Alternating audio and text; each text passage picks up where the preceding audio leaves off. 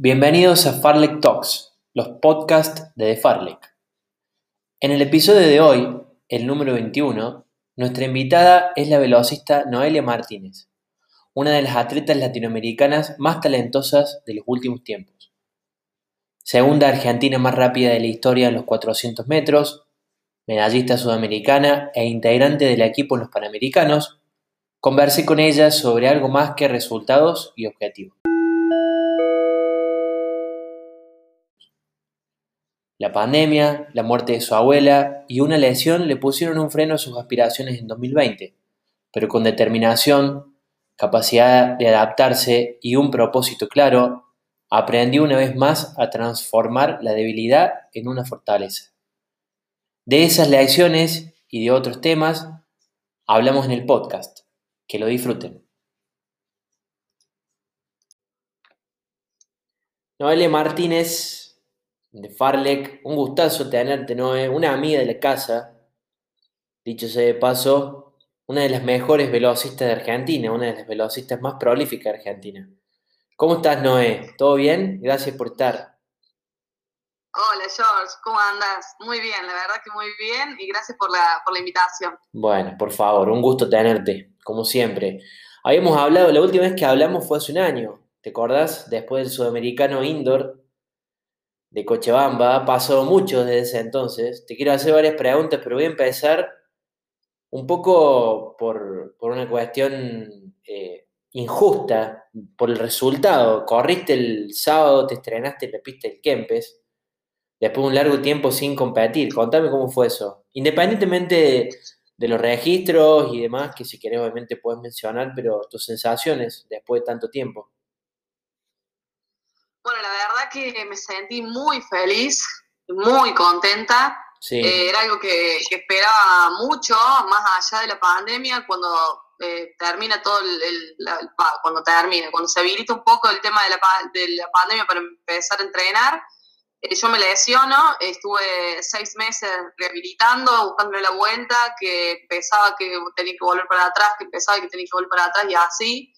La verdad que, que bueno, dentro de eso pasaron un montón de cosas, eh, dentro de eso también el fallecimiento de mi abuela, fueron eh, un, un, periodo, un proceso muy duro sumado a la cuarentena y a todo lo que uno tenía planeado para el 2020 y la verdad que era un deseo muy grande volver a la pista, volver a, competir eh, y a probarme eh, en, qué condiciones estaba y cómo me sentía yo eh, después de, toda la, rehabilitación que habíamos logrado para, para sanar, digamos, la, lesión que, que, teníamos, porque, viste, no le encontrábamos la vuelta y, y queríamos saber si, bueno, si ya estaba, si si ya estaba en condiciones de intensificar entrenamientos y demás, porque, porque bueno, he tenido que parar muchas veces dentro del proceso de la rehabilitación. Bien, ¿qué lesión tuviste puntualmente? Eh, empecé con un dolor de la nada, de, un, de una pasada para la otra, en la rodilla, como si fuera arriba, era una, en teoría una tendinitis del, del cuádriceps, de la inserción del cuádriceps, eh, rehabilité eso, ese dolor me desaparece, me empieza a, molestar la parte de abajo, como si fuera, eh, que bueno, que, nosotros eh, con los kinesiólogos llegamos a la conclusión que era la pata de ganso, ¿viste? Sí. Que, que, estaba inflamada y demás, inflamación del tendón y todo eso, rehabilitamos. El dolor seguía cuando empezaba a querer volver a hacer velocidad. No me dolía para nada, solo para correr. O sea, todo lo que es gimnasio y cualquier entrenamiento que te puedas imaginar lo podías hacer menos correr. Menos correr, el impacto, digamos, no podías hacer impacto. ¿Cómo? No podías hacer el impacto, digo. Claro, cuando ya hacía, intensificaba todo lo que es impacto, técnica de carrera, buscar impulsarme, me empezaba a molestar. Entonces, eh, de vuelta a mis estudios, me salía que tenía un menisco, se ve que antes por la inflamación y demás no se lograba ver con exactitud y me parecía que tenía un menisco con una fisura eh, interna. En la primera resonancia que me hice eso no estaba claro, luego de un, un tiempo me hice otra, y sí, se logra ver que el menisco estaba fisurado, pero internamente. ¿Qué pasaba? Como era adentro de la articulación, no se podía operar porque el médico me explicaba, entras a la, a la rodilla y eso está adentro de la articulación, entonces no se puede hacer nada. Entonces, ¿qué hicimos? Me dieron la, posibilidad de, y la opción en realidad, de hacer un inyectable de ácido hialurónico para que la rodilla empiece a tomar más, eh, tenga menos rigidez, se desinflame, eh, esté más liberada y de esa manera probar. Me dice, bueno, entre 15 y 30 días de rehabilitación y de ahí eh, bueno, ver cómo está y si no, sí, eh, vamos a tener que meter adentro a ver qué, qué es lo que encontramos, me dicen los médicos. Bien, eh, Así que bueno, probamos de esa manera, ya lo último, fue lo último que hice, después de un montón de ejercitaciones reaburridas, pero bueno, todos los días entrenando, y dio resultado, por suerte, con toda la ejercitación que hice previa, logramos también estabilizar las dos piernas, porque yo tenía una disfunción en, en una respecto a la otra, eh, había una que tenía más masa muscular, estaba más desarrollada, entonces eh, generaba eh, inestabilidad y, menos fuerza a la pierna que nosotros le pusimos con oportunidad de mejora, no a la pierna, no le queríamos decir pierna débil, le decimos la pierna con oportunidad de mejora. Qué interesante eso. te, hago, ahí un, stop. Qué, qué, interesante el hecho de una, de un de, un diagnóstico, cómo, cómo, el, cómo el, título de un diagnóstico puede, puede modificar la estructura mental de cómo te tomas una lesión, ¿no? Es interesante. Bueno, eso habla, eso habla mucho de vos también. Me acuerdo que hablamos hace un año y, me resultaron muy llamativas para bien algunas definiciones tuyas, reflexiones. Pero habla de tu fortaleza, ¿no? Tu fortaleza y tu entereza de cómo transformar en oportunidades, ¿no? En este caso una lesión. Pero es muy interesante verlo como una oportunidad y no como una debilidad. Muy interesante. Sí, tal cual. te corte. Bueno, en este, en este proceso, nada, está bien. En este proceso me ayudó mucho a mí Ari, que es el, kinesiólogo con el que traté en el Cuarto eh, y con el que me sigue haciendo la preparación física. Él, bueno, es coach y también entonces me llevaba un poco por ese lado eh, para sobrellevar toda esta situación que no estaba siendo nada fácil. Sí. Eh, y también controlar el tema de la ansiedad y, bueno, mantenerse uno también en, foco con y, caer en la realidad que hoy es esto y lo que tenemos es que solucionarlo.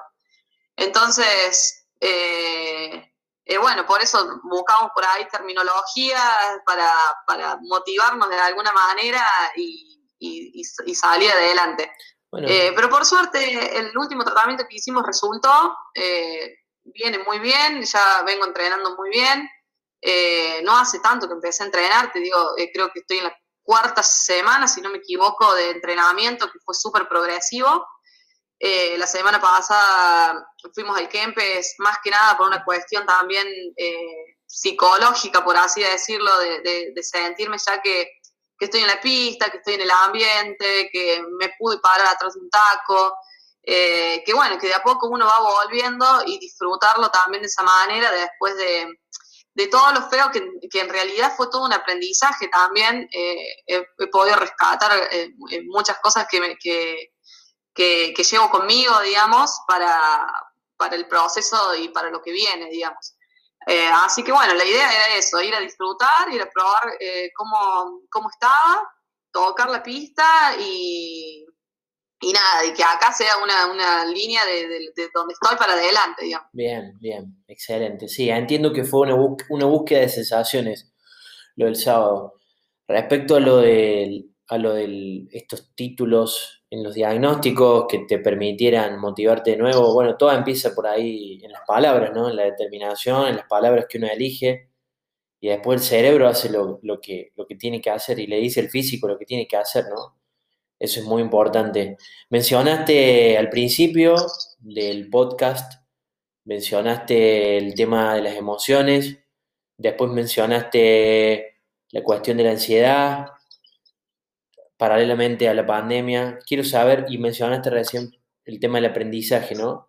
En ese tren, quiero saber, bueno, eh, cómo fue sobrellevar el tema de la pandemia, las emociones, la ansiedad, ¿Qué aprendizaje te dejó la, pandemia, la cuarentena? Bueno, ya contaste uno que es tu, que tiene que ver con tu capacidad de adaptación. Digo, estás acá y acá hacia adelante, ¿no? Enfocada en el proceso.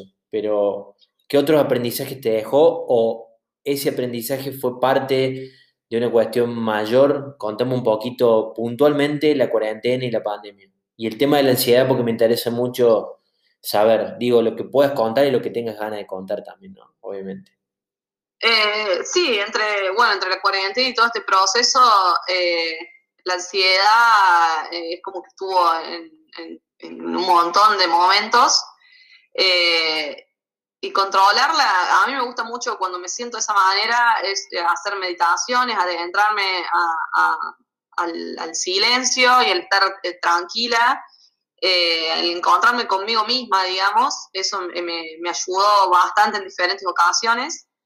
Eh, después, en la cuarentena, nada, ahí sí que, tuve que, que, fue un proceso de, mucha ansiedad porque venía con muy embalada, con un montón de objetivos que tenía ganas de, de realizar y bueno, como para todos, fue un parate que, cada uno lo sobrellevó de la mejor manera. A mí me era mejor entrenar, eh, tratar de, con lo que tenía poder hacer lo mejor que se pudiera día a día eh, y quedarme tranquila que por lo menos eh, con las posibilidades que tenía lo estaba intentando.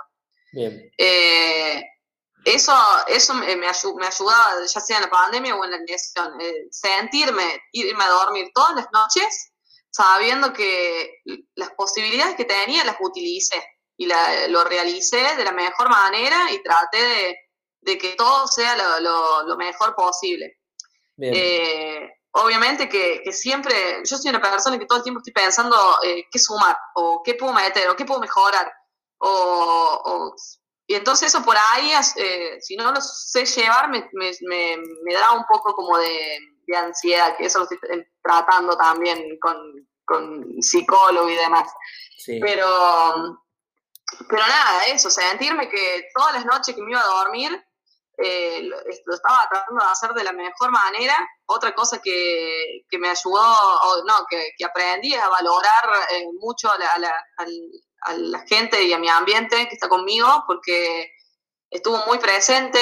Eh, muchas personas que me ayudaron, eh, que capaz, otras que conocí, digamos, que no tenían mucho que ver conmigo, eh, me han dado una mano inmensa y a valorar todo ese momento, toda esa, mínima ayuda que, recibí, que capaz que uno por ahí lo, eh, lo tiene como automatizado, momentos, situaciones y demás, pero cuando uno realmente lo, está necesitando, lo, lo, valora el doble y después cuando cae en la situación, lo valora hasta el triple quizás. Sí. Eh, me he encontrado con, personas que, que he conocido, mejor dicho, personas que no, que, no tenían nada que ver conmigo y sin embargo han apostado el 100% y que hoy en día forman parte de mi equipo de trabajo y la verdad que eso eh, me pone muy feliz y, muy contenta porque llegaron a, sentir lo mismo que yo por el deseo de, volver a, entrenar. Bien. Eh, generar, lograr generar eso y que a su vez me devuelvan eh, de la misma manera con su profesión, eh, también fue algo, algo que, me, que me llevo dentro de lo, de lo lindo, eh, de, lo, de lo lindo que puede haber sido la, o lo feo en realidad que fue la lesión. Lo lindo que me llevo del feo. Ahí está. Entiendo, bien. Bueno, de eso, de eso hablábamos hace un rato, de mirar la oportunidad de ver el vaso medio lleno de las situaciones, ¿no? Y, y bueno, eso es, eso creo que te define. Lo habíamos charlado hace un año y, bueno, lo estamos charlando hoy. Creo que además todo este proceso a uno lo pone en perspectiva, ¿no? Y, después de un, de, un, de un, año muy bueno como fue tu 2019, con un panamericano, un sudamericano, o mejor dicho, dos sudamericanos, uno, uno al aire libre y otro indoor. El indoor fue en 2020 en realidad, pero lo contamos dentro de 2019, creo que esa, e, esa capacidad de adaptarte y de ver todo en perspectiva seguramente te ha ayudado a no, a no caer estrepitosamente, ¿no? Eh, y bueno, y a controlar lo que, se puede controlar. Sí, perdón. No, no, no, dale, por favor. Me ibas a decir. Sí, no, que digo, creo que creer también en, uno mismo. Eh, me ha pasado, bueno, encontrarme en un montón de, momentos en que así, no, bueno, pero bajo un cambio, para, eh, eh, no entrené si no sabes cuándo va a volver, o eh, o qué sé yo, cuando estaba lesionada, y bueno, pero relájate, aflojale, no, yo siempre pienso que, es un día que, estoy desperdiciando. Entonces, eh, creo que, el hecho de, yo estoy entrenando de noviembre del 2019 que no paro un solo día, o sea, me tomo el domingo porque, bueno, siempre me tomé los domingos, pero pero me meto algo en la cabeza, tengo una, meta fija y estoy convencida que, lo puedo lograr. Entonces, eh, creo que, el tener confianza ayuda mucho al, día a día, al, seguir adelante y a la toma de decisiones en cuanto a qué hago o cómo seguir eh, y, y demás. Eh, y que eso se me afirmó y se me afianzó muchísimo más en, este último tiempo, que era lo más difícil, digamos, porque era como un momento más crítico. Capaz uno se cansa y dice, bueno, basta, eh, ¿para qué sigo entrenando si no lo soluciono, si no lo mejoro, si voy de mal en peor? Pero, pero bueno, eh, sí, obviamente que por un momento me sentía mal o triste, pero el tener la, confianza de que, de que, lo podés lograr más allá de lo que se diga o de lo que parezca la situación, eh, creo que es lo, lo, fundamental. Bien. Bueno, en realidad eso te define también, ¿no? La consistencia, la resiliencia que tenés, porque, digo, no, no, no fue nada fácil tu, tu camino hacia, hacia el presente que tenés. Digo, siempre has tenido muchos obstáculos y dificultades, desde entrenar una pista de tierra hasta, bueno, obviamente tener competidoras o, tener un, em, no sé cómo decirlo, sí, competidoras o un contexto difícil para poder avanzar, digo, ¿no? por ahí la disciplina en la que estás, a diferencia del fondo, entrega mucho menos oportunidades, ¿no? Del progreso en cuanto a cantidad de carreras y a calidad también. Digo, tenés que esforzarte muchísimo. No solo en la pista, sino en el gimnasio también. Y ahí está tu poder de fuerza, ¿no? En, lo que veo, la consistencia, la determinación, la resiliencia, ¿no? Eh, sobreponerte a las dificultades todo el tiempo. Y bueno, y aprender que, creo que es una lección que, nos ha bajado a todos. Algunos la, habrán aprendido, otros no. Aprender a adaptarnos, ¿no? A que, a que la adaptación es algo, yo tengo una frase que es como, la adaptación es algo con lo que conversamos, eh, el cambio es algo que nos sucede por sí solos y muchas veces no lo controlamos al cambio. Está, es algo externo, por fuera, como ha sido esta pandemia, como lo puede ser, no sé, lo mencionaste, la pérdida de un familiar o una lesión, digo, ¿no? Entonces, bueno, ahí está tu poder de fuerza, es interesante. Quería charlar con vos por esto, ¿no? Independientemente de los resultados, que bueno, se sabe, de tu récord, segunda mujer en correr más fuerte del 400 en Argentina, tus medallas, tus medallas en los, en los sudamericanos, tu experiencia panamericana. Eso lo hemos charlado oportunamente, pero me interesa charlar sobre tu costado emocional durante todo este proceso pandémico al que hemos estado afectados, ¿no? Muy interesante lo que, lo que me comentas, Noé. Pasando ahora sí a, la cuestión, no de resultados, pero sí un poco tiene que ver con, los logros y los hitos en tu carrera.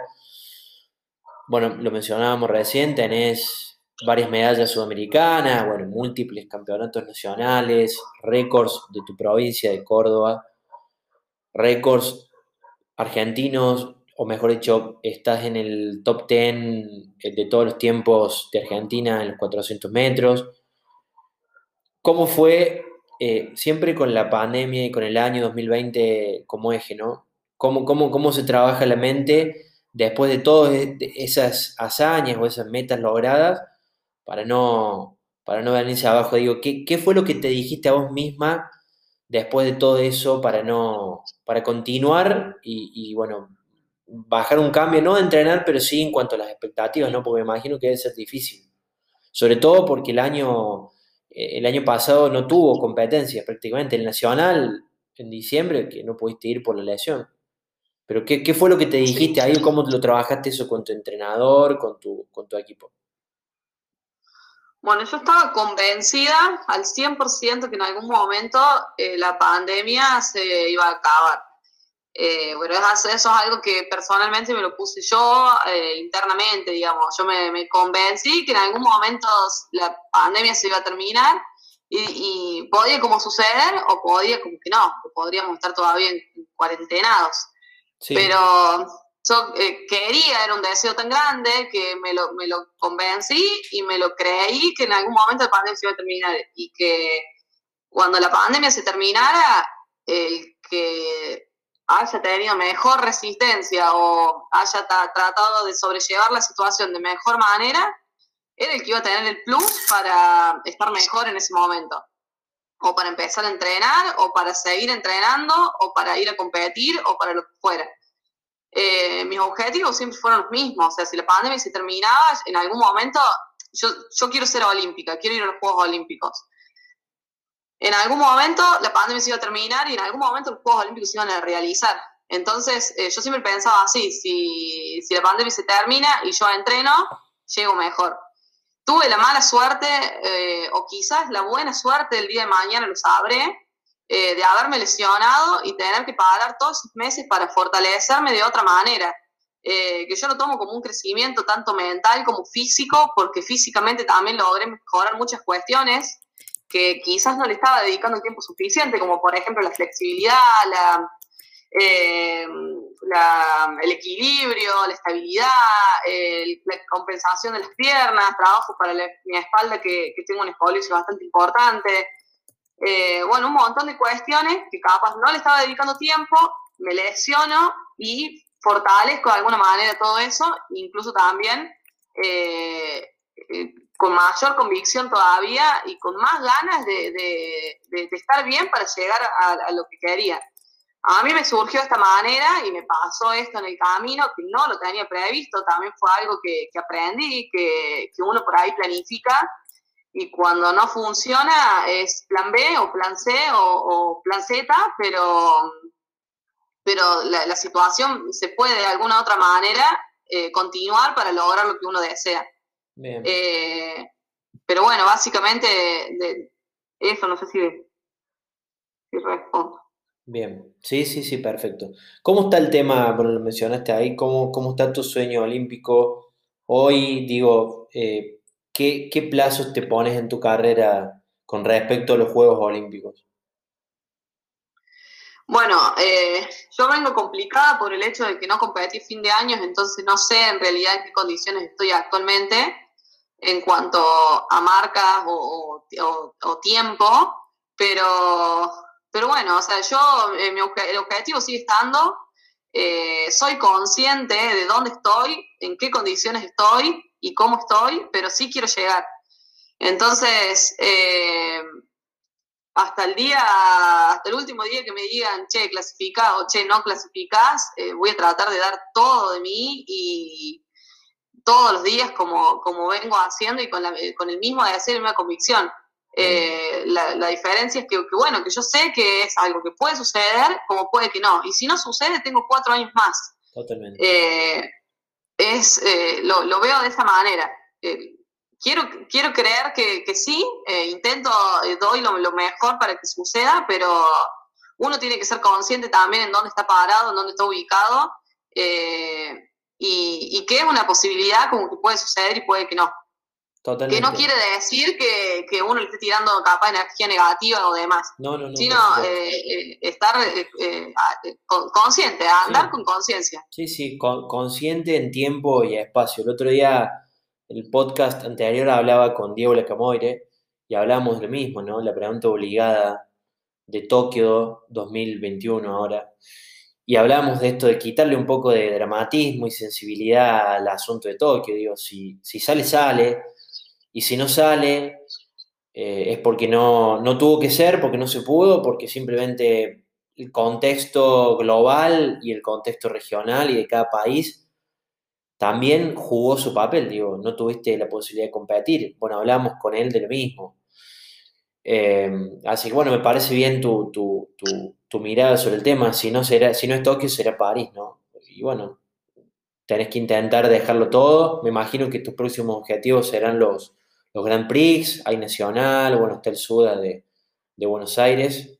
Ahí te veremos, te veremos eh, dejar todo en los 400 metros. Mm. Sí, tal cual. En realidad, claro, eh, es paso a paso y cumpliendo desde metas eh, más cercanas y más cortas para, para bueno, para dar el, llegar a la, gran meta o el gran objetivo. Eh, sin olvidar de, por ahí uno le pone tanto foco quizás al gran, gran objetivo que uno se plantea en su cabeza o en sus planes o en su agenda o en lo que sea, y, olvida la importancia que también tienen los, objetivos más chiquititos que son previos a, ese que, a su vez eh, son el impulso y lo que te llevan a, digamos. Totalmente, totalmente. Pasitos cortos conducen, a ganancias a largo plazo, ¿no? Empezar por lo primero, un paso adelante el otro. Por eso nos alegramos mucho de, volver a verte en la pista el sábado pasado en, el Kempe, acá en Córdoba. Publicamos algunas fotos en The Farley y vienen algunas fotos de Sportraits que la rompen próximamente. Así que la verdad es que nos alegramos mucho de volver a verte, Noé. Competir en la pista, que sabemos que es tu gran amor. Eh, para cerrar, ¿seguís estudiando? ¿Seguís estudiando nutrición? ¿Cómo estás? Sigo estudiando nutrición, sí. Sí, sí. Eh, no, voy, no voy a ritmo como cualquier estudiante, pero voy llevándola bien. Eh, a mi ritmo, eh, siempre yo prioricé el, deporte, así que nada, voy tranquila, rindiendo las materias que voy eh, considerando que, puedo hacerlas eh, sin, sin, tener tanto estrés sobre eso, pero, pero, pero sí, no, voy. Bien, de manera constante. De manera constante. Noelia Martínez, muchísimas gracias, Noel, por estar. Insisto, una, una amiga de la casa y vuelvo a repetir, nos alegramos mucho de volver a verte competir y te deseamos lo mejor. Te tiramos la mejor energía para lo que viene, para todo lo que viene, que ojalá se pueda concretar este año, ¿no? Independientemente de los resultados, independientemente del, calendario, de la agenda de una cita puntual, que, estés sana, que estés bien, que, sigas recobrando el amor por, por el atletismo, por tus pruebas favoritas, eh, por el entrenamiento, que veo que no lo perdiste, que sigas así determinada y consistente. Ese es nuestro deseo. Bueno, muchísimas gracias, muchísimas gracias por la nota y por estar siempre presente y por, y por los lindos deseos que, la energía linda siempre, siempre le llega, siempre llega y se transmite. Bueno, muchas gracias por, por el cumplido, Noé. Bueno, te mandamos un abrazo y nos cruzamos pronto en la pista. Un abrazo grande, George. Nos estamos viendo. Chao, chao. Chao, chao.